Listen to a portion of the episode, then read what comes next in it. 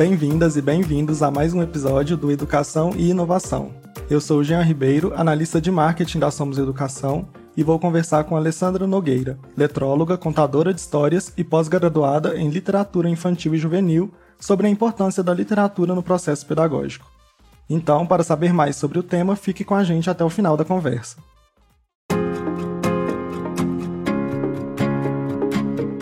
Alessandra, antes de começarmos, quero agradecer sua disponibilidade em conversar com a gente. Desde o início do projeto, a gente queria trazer alguém para falar sobre literatura no desenvolvimento da criança. Então, seja muito bem-vinda. Obrigada, eu agradeço o convite, me sinto muito honrada. A gente que está bastante honrado com sua presença.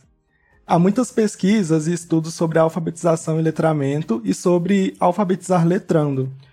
Qual a importância da literatura na aprendizagem e no desenvolvimento dos alunos? Como ela contribui para o processo pedagógico? E, se me permite, com uma licença, eu gostaria primeiro de citar Pablo Neruda, que diz assim: Livro, quando te fecho, abro a vida. E para falar de literatura, precisamos também lembrar de Antônio Cândido, que postulou em um artigo muito importante a ideia de que a literatura é um bem a ser desfrutado, um deleite a ser vivido, um direito a ser experimentado. A literatura é um direito. Ela é um direito porque ela favorece o aparecimento do sujeito, dono dessa palavra, capaz de lidar com o mundo, se relacionar com o outro, viver na dimensão social, com possibilidades, sim, com possibilidades de que a vida seja mais justa e mais feliz. E é importante para que o aprendizado e o desenvolvimento ele auxilia na construção da ampliação do repertório linguístico e imagético, no desenvolvimento emocional além da aprendizagem e leitura do mundo e das palavras. Com a literatura, o leitor aprende a se relacionar com esse mundo, com os outros. Entendemos melhor o nosso lugar no mundo, o lugar do outro e o nosso lugar na história. Se a gente pensar, a gente conta a história o tempo inteiro. A nossa vida é uma história.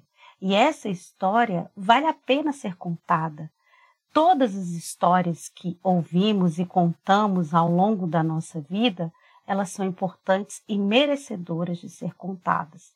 Humberto Eco, ele diz que a literatura nos prepara para a vida. E é isso que eu acredito. Perfeito, Alessandra. Adorei que você citou Antônio Cândido. Eu sou formado em letras também, licenciatura. E acho que uma das discussões que a gente tem muito é como o ensino tradicional acaba priorizando o didático em detrimento do lúdico. É, você concorda com isso? Como você vê essa afirmação? Então, antes eu queria só dizer uma, uma frase que eu ouvi. Não é bem uma frase, é uma poesia em forma de palavras que Lídia Ortélio disse o seguinte: a gente precisa desse lúdico para movimentar a nossa vida. Porque quanto mais a gente brinca com as palavras, com os brinquedos, com os outros, e conosco, a gente se aproxima mais da alma. E quando a gente se aproxima mais daquilo que vem da alma, a gente é mais feliz. E ela diz o seguinte: que é lindo. Eu cresci no corpo, tô na idade. Os meus cabelos estão brancos, mas por dentro ainda me conservo pequenininha.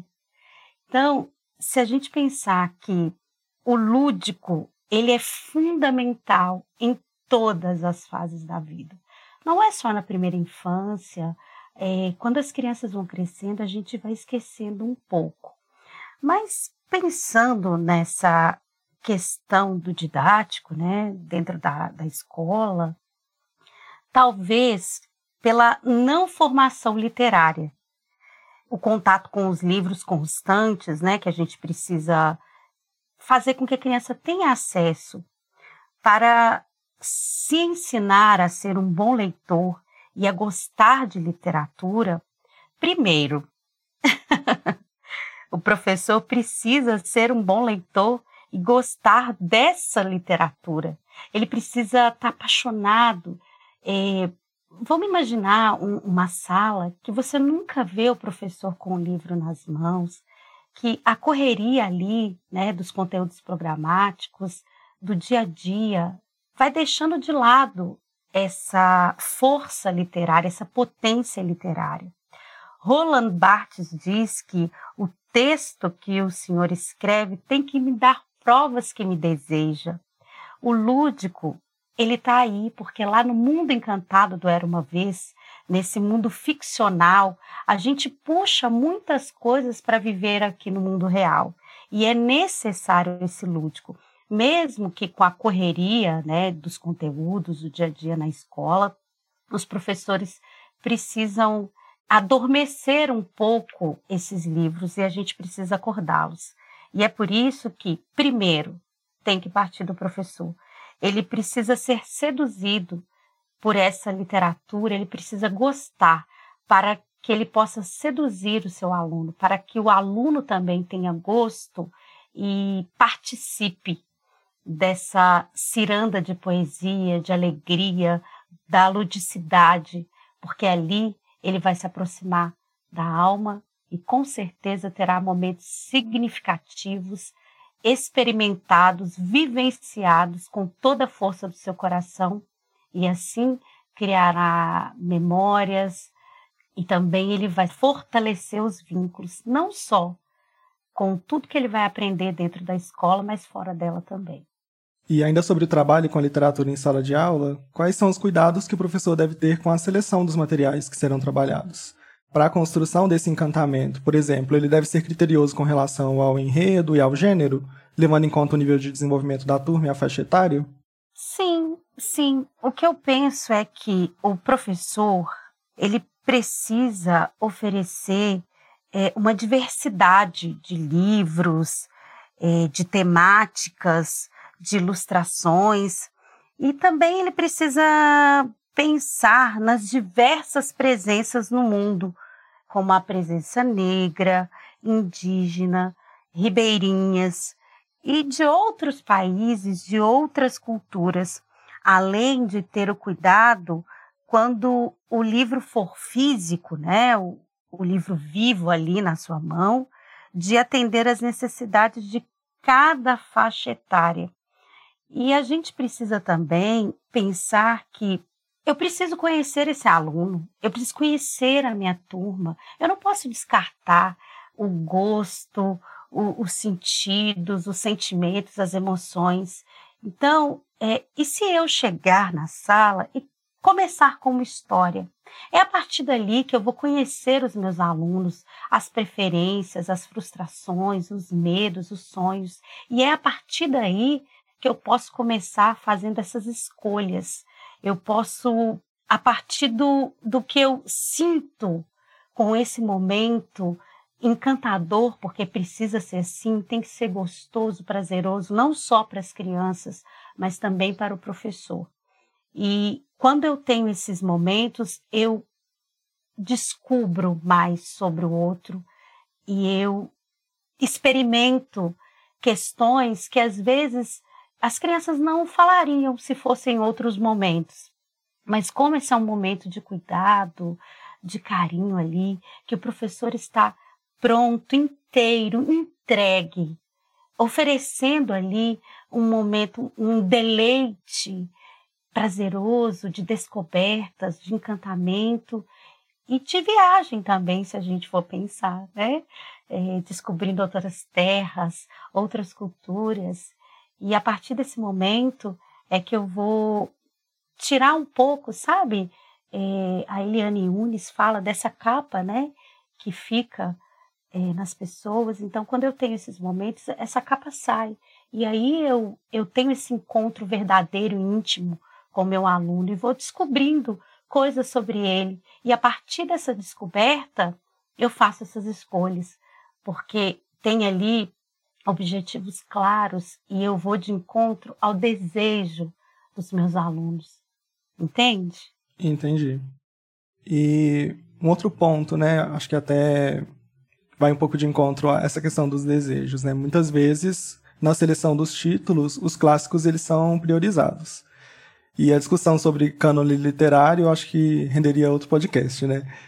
Mas nesse sentido, o que você sugere para despertar o interesse do jovem leitor por essas obras, principalmente nos anos mais avançados do, do ensino fundamental e do ensino médio?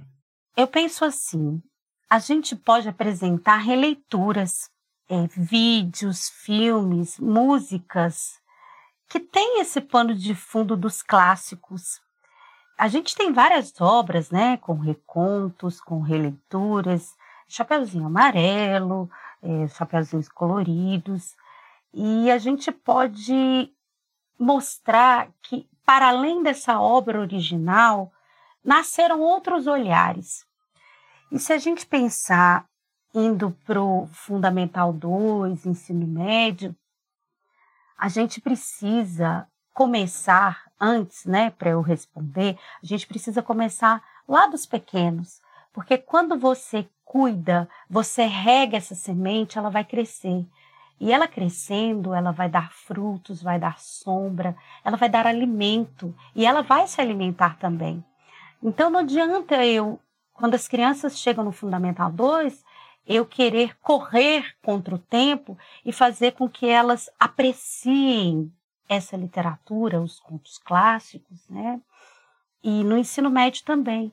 Então a gente começa desde pequenininho, sabe? É uma caminhada longa que a gente precisa de paciência, de cuidado, de carinho. Mas eu sugiro sempre que vá pelos gostos, sabe?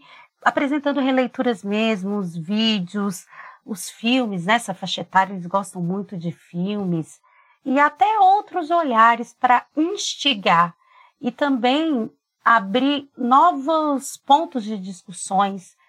A gente pode construir aí momentos para que cada um possa colocar também um pouquinho do seu olhar. Porque se a gente imaginar, né, a Eliane Nunes diz que nós somos um livro. Então, o, o que o seu livro, o que o seu olhar tem para nos contar dessa história que você acabou de ler?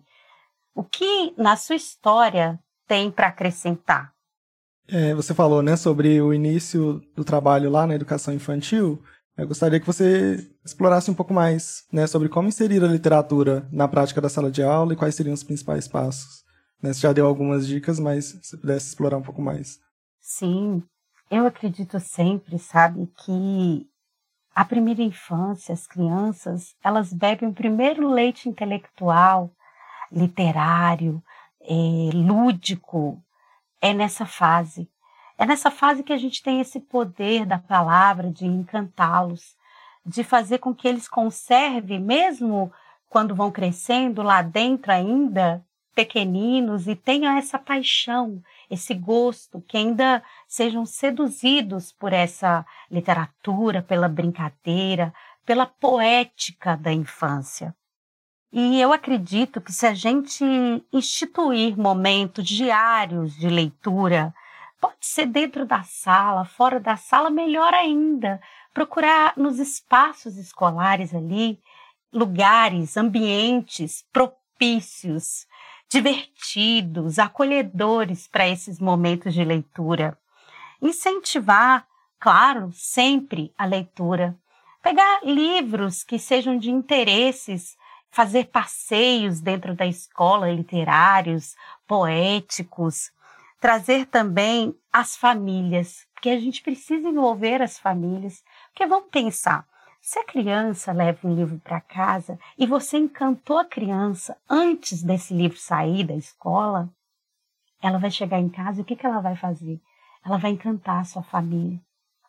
E a família tem a possibilidade de ser tocada por aquele momento significativo, aquele momento amoroso, fortalecendo os vínculos familiares. E ali a gente começa uma caminhada que será próspera além da, da gente também pode trazer as contações de histórias. É claro, eu, como contadora de histórias, acredito muito nessa palavra do contador de histórias. É, essa palavra é forte, é viva, é pulsante. E ela tem um ditado africano que diz que quando palavras saem da boca, chegam até os ouvidos. E quando palavras saem do coração, tocam outros corações. Qualquer coisa que você for fazer, uma roda de leitura, um, um chá com histórias, um teatro, uma música, uma história cantada, se você for levar as crianças para ver vídeos, fazer a leitura das imagens, tudo é válido se você faz com amor. Primeiro de tudo que a gente tem que ter é esse amor e é gostar, como eu disse lá no início. O professor precisa gostar. Ele tem que se sentir seduzido, ele tem que ter gosto, ele tem que se deleitar primeiro para depois envolver o seu ouvinte, os seus alunos.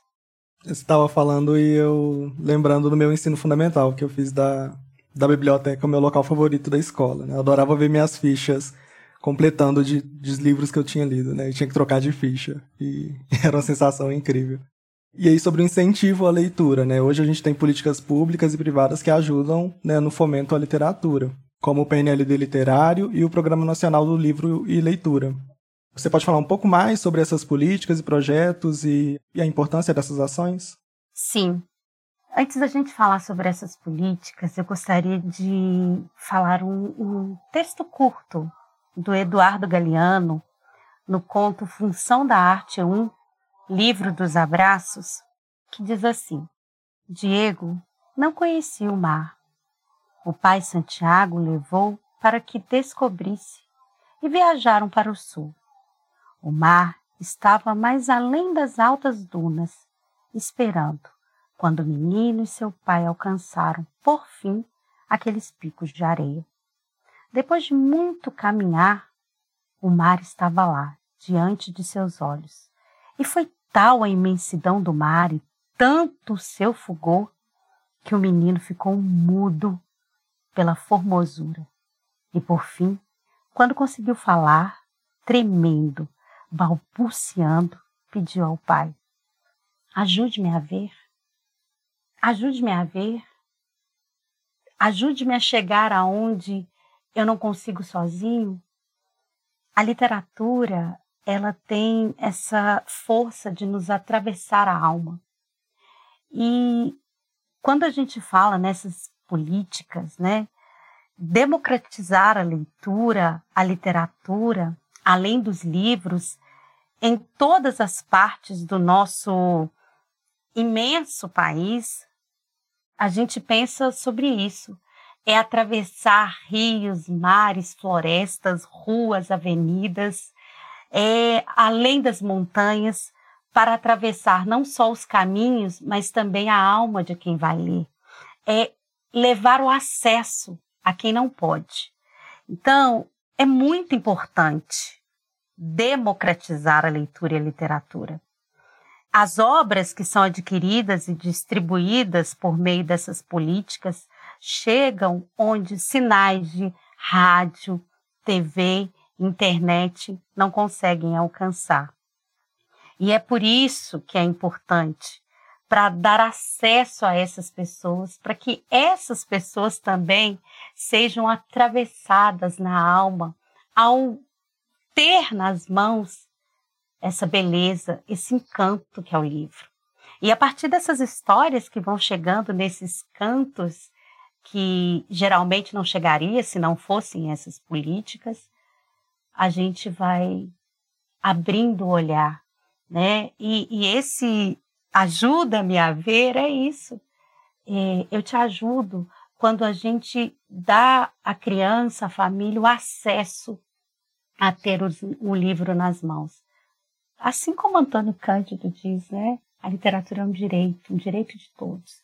E todos nós é, temos esse direito de nos apropriar, apreciar essa belezura que é a literatura.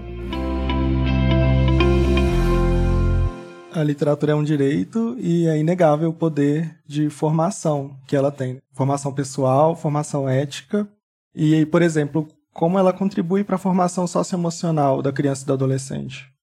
A literatura, ela tem essa características, vamos colocar assim, porque muito antes a gente pensar de fazer essa leitura literária, a gente vai fazer a leitura do mundo que está à nossa volta.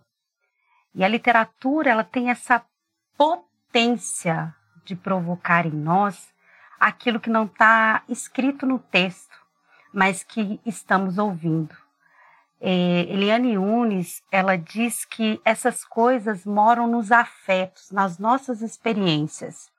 E como eu disse no início, Humberto Eco diz que a literatura nos prepara para a vida. Por quê? Ela vai falar, trazer as nossas inquietações, os dilemas, vai trazer questões humanas que da própria vida. Se em algum dado momento eu não vivi, eu vou viver. E a partir dessas leituras que nós fazemos, né, da leitura literária que a gente está falando aqui, a gente vai pensar nesses dilemas, na questão da fabulação, da reflexão das realidades e das vivências, e assim vai transformando a gente por dentro, porque ela está falando da própria vida. E todas essas questões, né?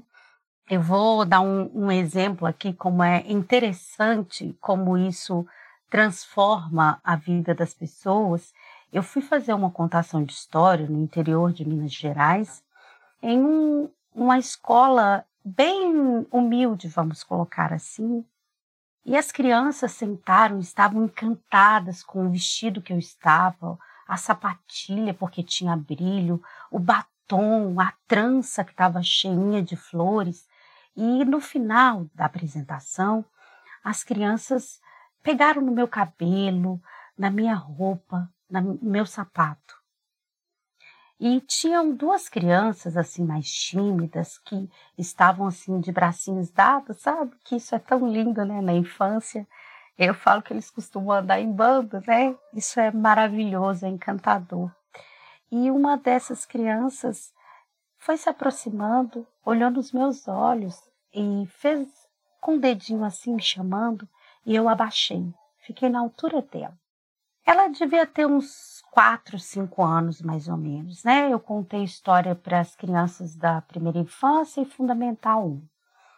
E ela olhou nos meus olhos e perguntou assim: Onde você mora? E eu falei: Eu moro em Belo Horizonte. Não, onde fica a sua casa? Eu, sem nenhuma pretensão, porque o bairro que eu morava era o castelo, eu virei e falei assim: eu moro no castelo. Ela sorriu com um sorriso que eu nunca, nunca vou esquecer. Os olhinhos dela saltavam, tinha brilho ali, sabe? Porque eu contei uma história de uma princesa que não queria ler. E eu, o que, que ela fez? Ela me colocou naquele lugar, então eu era aquela princesa para ela. E aquilo transformou a vida dela. Ela cutucou a menininha que estava ali mais próxima e falou: Eu não te falei? Eu não te disse que ela é uma princesa? E pode ter certeza, ela disse para mim: Eu agora quero aprender a ler. Compreendem? A literatura ela consegue fazer essa transformação, consegue fazer a gente refletir, a gente pensar no outro, pensar em si, a gente querer mudar a vida para que a vida seja mais feliz, mais humana. E ela traz todas essas reflexões e também esse olhar que é de cada um. Se eu parar para pensar que eu devia, se eu tivesse parado para pensar na resposta, talvez eu tinha falado uma outra coisa, mas como foi algo assim que saiu do meu coração, eu estava aberta para receber aquela criança naquele momento, eu estava na altura dela, falando a língua dela, e ela entrou no meu mundo, nesse mundo que eu estava ali naquele momento, doando, partilhando, que era o um mundo encantado do Era uma Vez. E olha que uma história fez com que ela tivesse o desejo de querer aprender a ler. Então, essa questão, se a gente pensar social, humana, a literatura ela vai perpassar por todos esses caminhos que nós atravessamos ao longo da vida. Guimarães Rosa fala sobre essa questão de travessia. E em cada leitura que nós fazemos, nós fazemos essa travessia. Se a gente consegue ouvir de um livro aquilo que não está escrito, é porque ele está falando com a gente. E nem sempre aquela história também vai chegar ao coração de todos da maneira que tem que ser. E essa questão de desse trabalho interno, que para mim é o mais importante, o mais valoroso, que é o que a literatura faz. Ela nos transforma de dentro para fora. Porque pensa, uma criança entre os 4 e 5 anos virar e falar: Eu quero agora, eu quero aprender a ler. É, ela viu toda a trajetória dessa princesa passar por momentos difíceis no encontro né, daquilo que a incomodava internamente, porque ela não achava importante aprender a ler, e de repente ela se vê numa situação difícil e que ela começa a repensar, a refletir sobre essa decisão de não querer aprender a ler. E aí, nesse momento, ela sente, na verdade, ela sente com todo o seu corpo a necessidade e a importância da literatura na sua vida. Não é porque ela é uma princesa que ela já tenha tudo ali à sua mão, né, à, à sua disposição, vamos colocar assim, que ela não precisa aprender a ler. Porque aprender a ler é abrir os olhos. Né? Rubem Alves já dizia que uma das tarefas mais difíceis é ensinar um aluno a ver. E quando você coloca vida em um livro, você ensina esse aluno a ver. E assim ele vai ver com os próprios olhos, vai refletir, ele vai repensar na sua vida.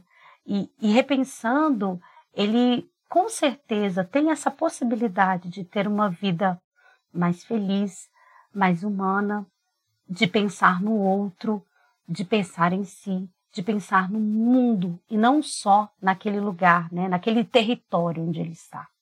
É realmente incrível esse lugar da literatura, né? Eu lembro Italo Calvino no Porquê Ler os Clássicos, que ele fala que um clássico só é um clássico porque ele nunca é uma leitura, né? Ele sempre é uma releitura de tudo aquilo que veio antes dele e de tudo aquilo que existe na realidade do leitor, né? Dessa possibilidade de, de conexões com a realidade, de diferentes interpretações para cada pessoa que vai ter contato com, com o livro, né? Então a literatura tem muito disso. Na quarta edição da pesquisa Retratos da Leitura, que é realizada pelo Instituto Pro Livro, ela mostrou que 44% da população brasileira não costuma ler e que 30% nunca comprou um livro. Nesse sentido, né, do que a gente vem conversando, como extrapolar a abordagem meramente pedagógica da literatura e estimular a prática da leitura como um prazer e hábito. E aí, né, falando de forma geral, é, para todas as pessoas. A experiência com a leitura ela tem que ser de fruição, de gosto, de saborear. Vou trazer outra vez a voz do Roland Barthes. Tem que ser, tem que ter sabor.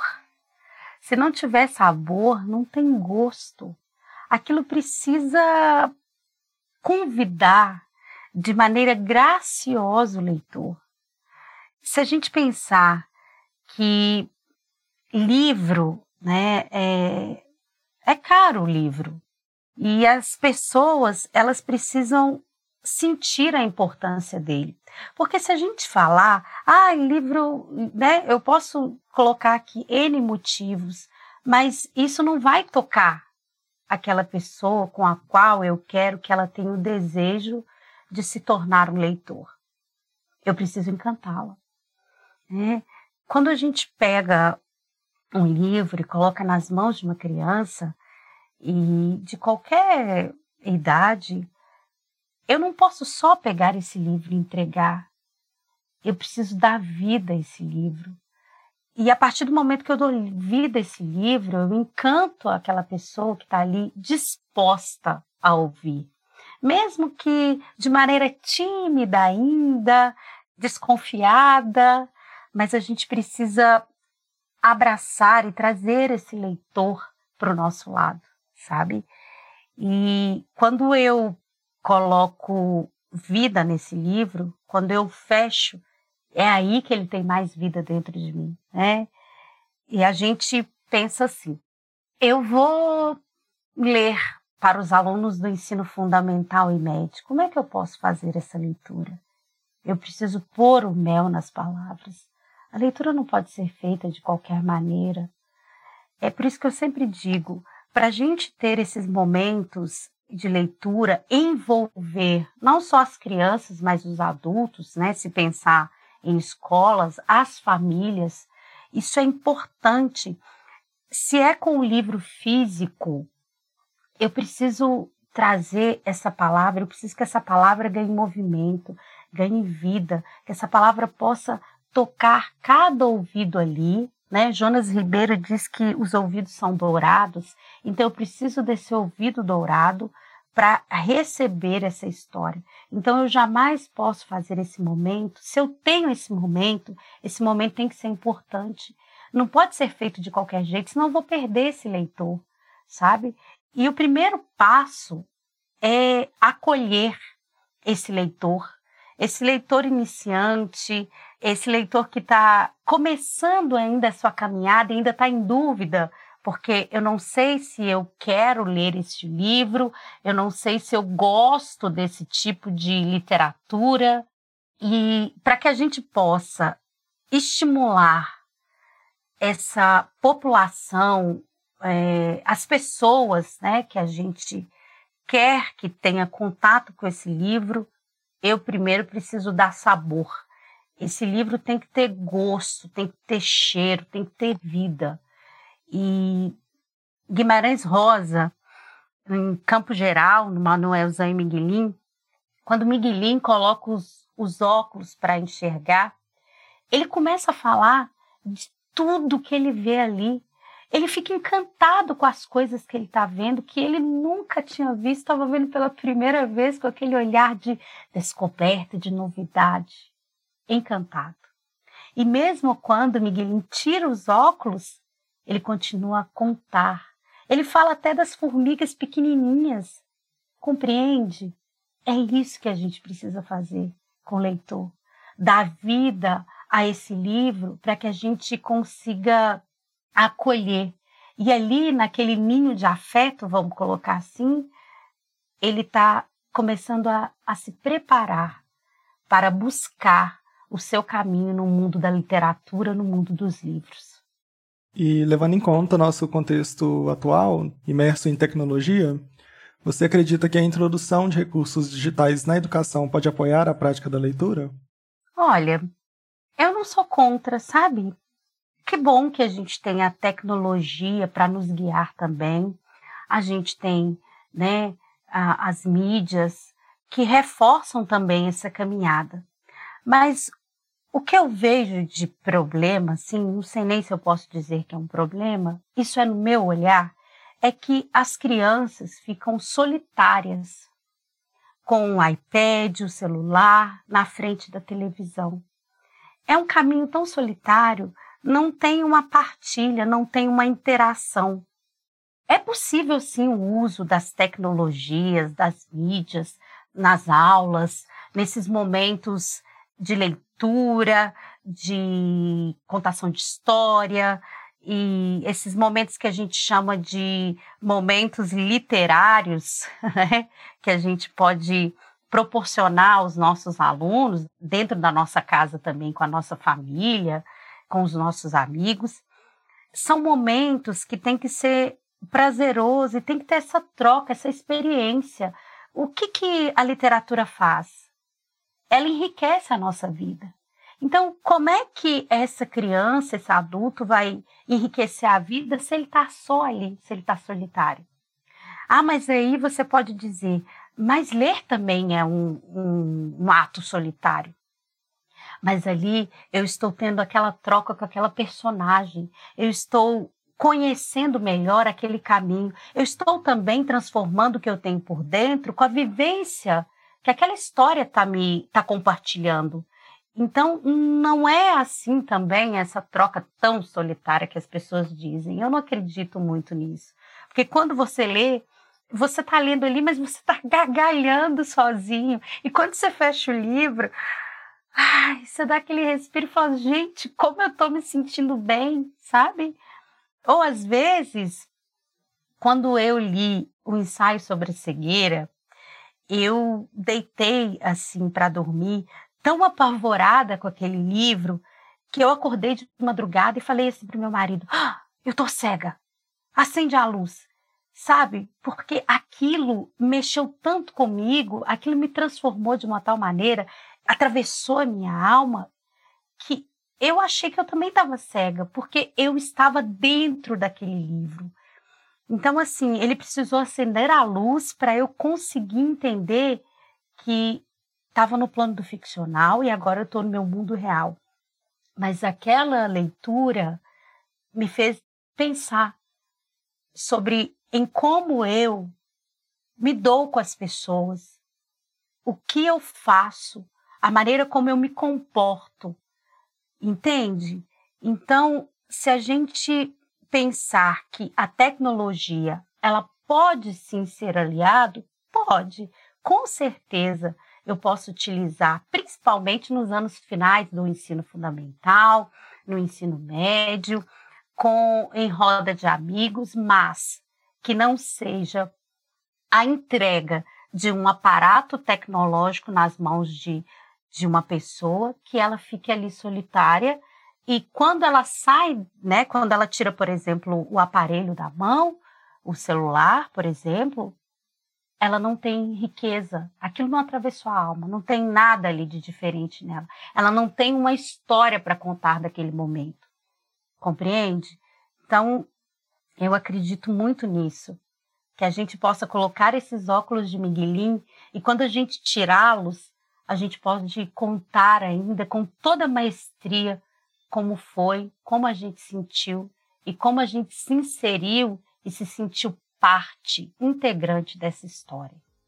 É muito de como saber usar as ferramentas, né? De ter o educador preparado para guiar os alunos por esse caminho, né? E para a gente terminar, Alessandra, gostaria que você compartilhasse uma dica para que professores e educadores que estão escutando a gente consigam incentivar a leitura de forma prazerosa e efetiva. Mais dicas, né? Você já deu tantas dicas.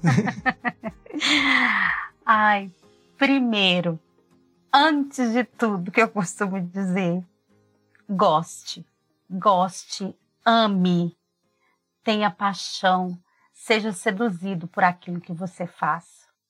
Não tem como eu é, levar o meu aluno para esse mundo da leitura, da literatura, eu mediar esse caminho se eu mesma não estou inserida nele. Eu preciso estar, eu preciso vivenciar, eu preciso, como diz Clarice Lispector, né, comer, beber, dormir, e eu preciso ter isso forte dentro de mim, mas de maneira amorosa, gentil, cuidadosa. Não pode ser só como pretexto para ensino de algum tema, não pode ser nos minutinhos finais da aula, ou as crianças estão cansadas deixa eu pegar um livro na prateleira. Não. Antes de tudo, o meu amor tem que começar ali, no início mesmo, sabe? Eu vou ler os livros, vou ver aqueles livros que me convidam a gostar, a entender melhor. Eu vou ler, reler, vou criar esses momentos de estudo, e a partir daí, eu vou começar a minha travessia de maneira suave, gradativa, com cuidado e com respeito até a esse professor, porque ele também tem que ficar feliz. Isso também precisa ser prazeroso para ele. Não pode ser só uma parte, compreende? Tem que ser no todo. E a partir desse momento em que eu me entrego desprendida, aberto, né? Que eu preciso estar com a minha casa interior aberta para eu receber essa história, porque essa história precisa me transformar inteirinha e não só por pedaços. Aí sim, eu estou pronta para encantar os meus alunos, sabe? Encantar de diversas formas. Se eu não sei, se eu não consigo, na verdade, memorizar a história para contá-la sem o apoio do livro, não tem problema nenhum. Eu vou pegar aquele livro, eu vou abrir da vida e vou fazer uma leitura encantadora. Eu vou fazer com que os meus alunos saiam daquela aula apaixonados, vibrando por aquele livro e queiram no outro dia ter mais momentos. Se eu sei, se eu consigo memorizar, eu vou tirar a espinha dorsal, eu vou pegar toda aquela maravilha e vou aos poucos trabalhar para que ela ganhe vida ao sair na minha voz. E quando ecoar essa voz no aluno, vai tocar feito um tambor, compreende? Porque ali a minha palavra, ela tem mel e ela vai dar sabor à escuta desse aluno. Se eu gosto de cantar, e que eu faça então as canções para fazer brotar também na criança esse gosto musical. Porque o José Paulo Pai já dizia né, que poesia é brincar com as palavras e Lídia Ortelli também falava que aonde a palavra não consegue tocar, é aí que a música chega. Então vamos colocar música. Se eu consigo dessa maneira compreende? Se é o teatro que faz o meu coração fluir nesse momento, então vamos fazer peças teatrais com as crianças, vamos fazer leitura, vamos ter esses momentos magníficos de descoberta, de transformar as crianças em personagens e dali, quem sabe, a gente vai ter vários atores maravilhosos a nos encantar na tela da TV. E para os menores, que eu possa fazer isso com uma leitura afetiva e pensar que esse é o primeiro cuidado, sabe? Se a educação trabalha com essa questão afetiva, emocional, social, humana, eu preciso ter esse primeiro cuidado com essas crianças que estão ali na primeira infância. É tatear, sabe? Com alegria as imagens, as cores, é levar para as crianças sons. As crianças são muito audiovisuais, né? Na verdade, todos nós. Quem é que não gosta de ver uma apresentação maravilhosa que trabalhe com cores, com movimento, com sons?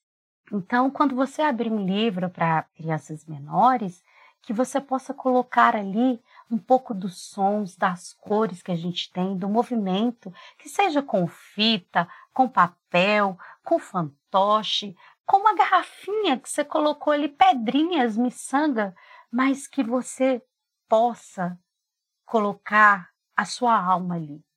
É só a partir desse momento que a gente vai conquistar os leitores, que a gente vai colocar para que todos possam fazer essa travessia daqui do mundo real lá para o mundo fantástico, maravilhoso da literatura. E nem sempre precisa ser histórias divertidas, histórias que sempre vão brincar, porque a vida não é feita só disso, né? E a gente tem passado por momentos difíceis e a literatura, com toda certeza do meu coração, eu digo, ela pode ser psicólogo que as crianças estão precisando. Ela pode ser psicólogo que os adultos precisam lembrar que um dia foram crianças e precisam sentar ali também, precisam ser ninados com essa palavra essa palavra poética, essa palavra humana, essa palavra viva que se chama literatura. Alessandra, você fala sobre o poder de encantar das palavras e eu estou encantado com a conversa que a gente teve hoje. Foi um prazer contar com sua participação no podcast. Eu que agradeço. Antes de despedir, eu gostaria, se me permite, que tem coisas que a gente não pode deixar só para a gente, tem que encantar o outro, né? Então, eu gostaria de dizer assim: se você está no mar, vá nadar. Convite quem está ali. Não queira ir sozinho. É muito melhor quando a gente tem companhia. Se você está no alto da montanha, escale, mas vá com cuidado. Há perigos ali que você nem pode imaginar. Se você está no céu, ah, aproveite as paisagens. Guarde tudo na memória, tudo que conseguir ver, ouvir, para depois compartilhar com alguém que você saiba que vai aproveitar cada palavra como se fosse um bolo da avó, um pãozinho de queijo com café quentinho. Se você está na estrada, não desperdice o tempo com tristezas que chegam na cabeça, principalmente se você estiver sozinho. Mas vá pensar naquelas histórias que fizeram você chegar até onde você está. Se você está de bicicleta, deixe o vento te tocar. Aprenda que cada movimento, que cada pedalada ali, ou até o tombo, vão servir para te ensinar. E depois você pode ensinar, quem sabe, um filho, um sobrinho ou até o vovô. Agora, se você estiver dentro do ônibus, observe. Observe as histórias, cada uma delas. Todas as histórias são importantes e merecem ser contadas cada uma com seu olhar, com seu jeito. Ah, se você estiver em qualquer lugar, na floresta, no rio, dentro de casa, na escola, nunca se esqueça que as histórias que você tem, que guarda dentro de si, as histórias que você ouviu por aí em qualquer lugar, elas são elas serão. E até hoje, amanhã ou depois, elas servirão para encontrar outra história e alinhavar por aí na vida o encanto que alguém precisa para ser curado, para ser amado, para ser querido. Valorize a sua história e compartilhe tudo que você tem de bom para que possa encantar outra história de qualquer lugar. Não poderíamos ter encerrado de forma melhor, Alessandra. Muito obrigado. Muito obrigado também a você que nos acompanhou nessa trajetória deliciosa pela literatura.